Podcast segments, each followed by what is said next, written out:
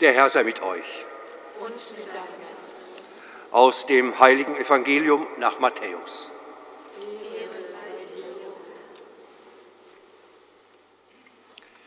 In jener Zeit sprach Jesus zu seinen Jüngern, Hütet euch, eure Gerechtigkeit vor den Menschen zu tun, um von ihnen gesehen zu werden. Sonst habt ihr keinen Lohn von eurem Vater im Himmel zu erwarten. Wenn du Almosen gibst, posaune es nicht vor dir her, wie es die Heuchler in den Synagogen und auf den Gassen tun, um von den Leuten gelobt zu werden. Amen, ich sage euch, sie haben ihren Lohn bereits erhalten. Wenn du Almosen gibst, soll deine linke Hand nicht wissen, was deine rechte tut, damit dein Almosen im Verborgenen bleibt. Und dein Vater, der auch das Verborgene sieht, wird es dir vergelten. Wenn ihr betet, macht es nicht wie die Heuchler. Sie stellen sich beim Gebet gern in die Synagogen und an die Straßenecken, damit sie von den Leuten gesehen werden. Amen, ich sage euch, sie haben ihren Lohn bereits erhalten. Du aber, wenn du betest, geh in deine Kammer, schließ die Türe zu. Dann bete zu deinem Vater, der im Verborgenen ist. Dein Vater, der auch das Verborgene sieht, wird es dir vergelten. Wenn ihr fastet, macht kein finsteres Gesicht wie die Heuchler. Sie geben sich ein trübseliges Aussehen, damit die Leute merken, dass sie fasten. Amen, ich sage euch, sie haben ihren Lohn bereits erhalten. Du aber, wenn du fastest, salbe dein Haupt und wasche dein Gesicht, damit die Leute nicht merken, dass du fastest, sondern nur dein Vater, der im Verborgenen ist.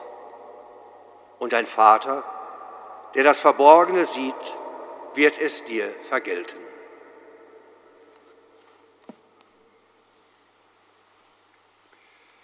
Evangelium unseres Herrn Jesus Christus.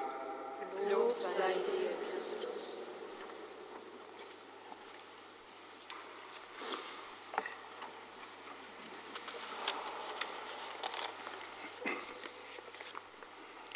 Liebe Schwestern, liebe Brüder,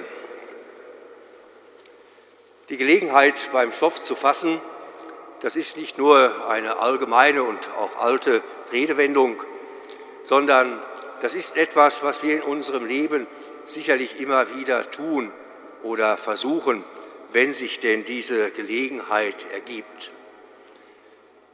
Die Gelegenheit beim Schopf zu fassen, das kann in der Liebe sein, das kann auf der Erfolgsschiene sein, in vielen Lebensbereichen.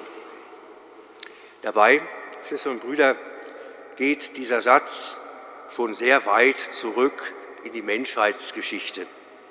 Sie geht zurück hinein in die griechische Mythologie. Seit dem 5. Jahrhundert vor Christus nämlich wurde der Gott Kairos verehrt. Und dieser Gott Kairos ist der Gott eben der günstigen Gelegenheit, dieser besonderen Chance, die sich vielleicht nur einmal im Leben ergibt, dieser Gott des rechten Augenblicks, es dann und jetzt und heute und hier zu tun.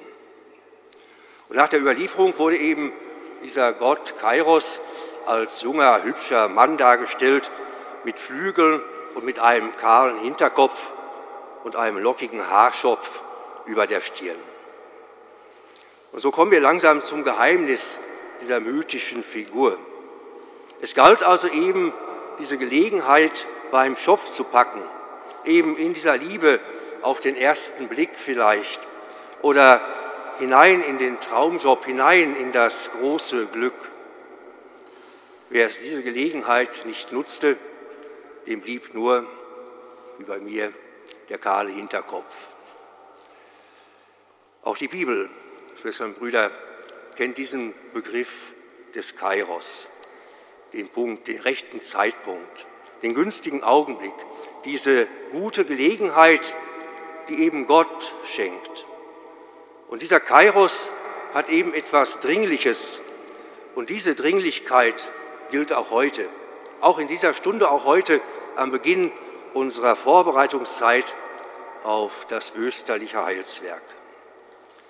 Und dieser Kairos sagt uns vielleicht dann auch, diese Fastenzeit, Schwestern und Brüder, ist nicht die Zeit asketischer Klimmzüge oder überfordernder religiöser Kraftakte, auch nicht die Zeit moralischer Hochleistungen. Wir wissen alle aus unserer Lebensgeschichte, das kann nicht gut gehen, nein, das wird daneben gehen.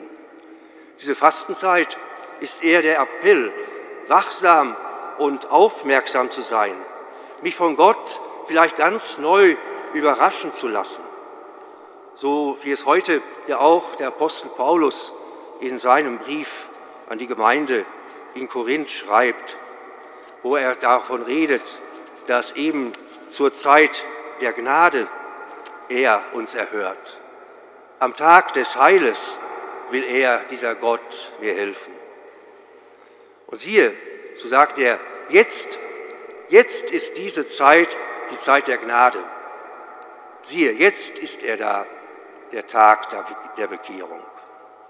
Dieses Jetzt scheint nicht nur Paulus wichtig zu sein, sondern auch Jesus, der immer im Jetzt lebte, deren Geburt angekündigt wurde, mit heute ist euch der Retter geboren, der immer wieder von diesem Heute spricht, bis am Ende am Kreuz, wo er dem Schächer verspricht, noch heute wirst du mit mir im Paradiese sein.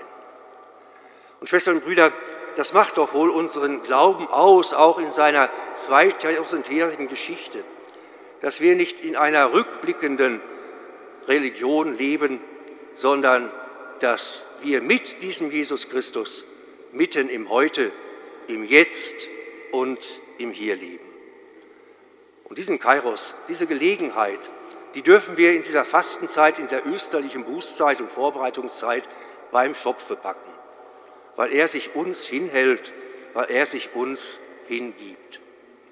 Dieser Jesus stellt uns hinein in das Jetzt und in das Heute mit all seinen Herausforderungen, eben um Heil zu schaffen, um Vergebung und Versöhnung Wirklichkeit werden zu lassen.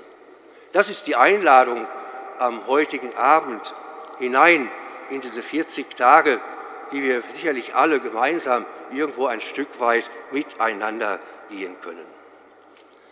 Bitten wir diesen Gott des Heutes, diesen Gott des Hier und Jetzt, dass er diesen Weg mit uns geht und dass wir uns neu öffnen, neu ausrichten und neu orientieren auf den Gott, der immer war und der immer sein wird aber der uns begegnet im Hier und Jetzt.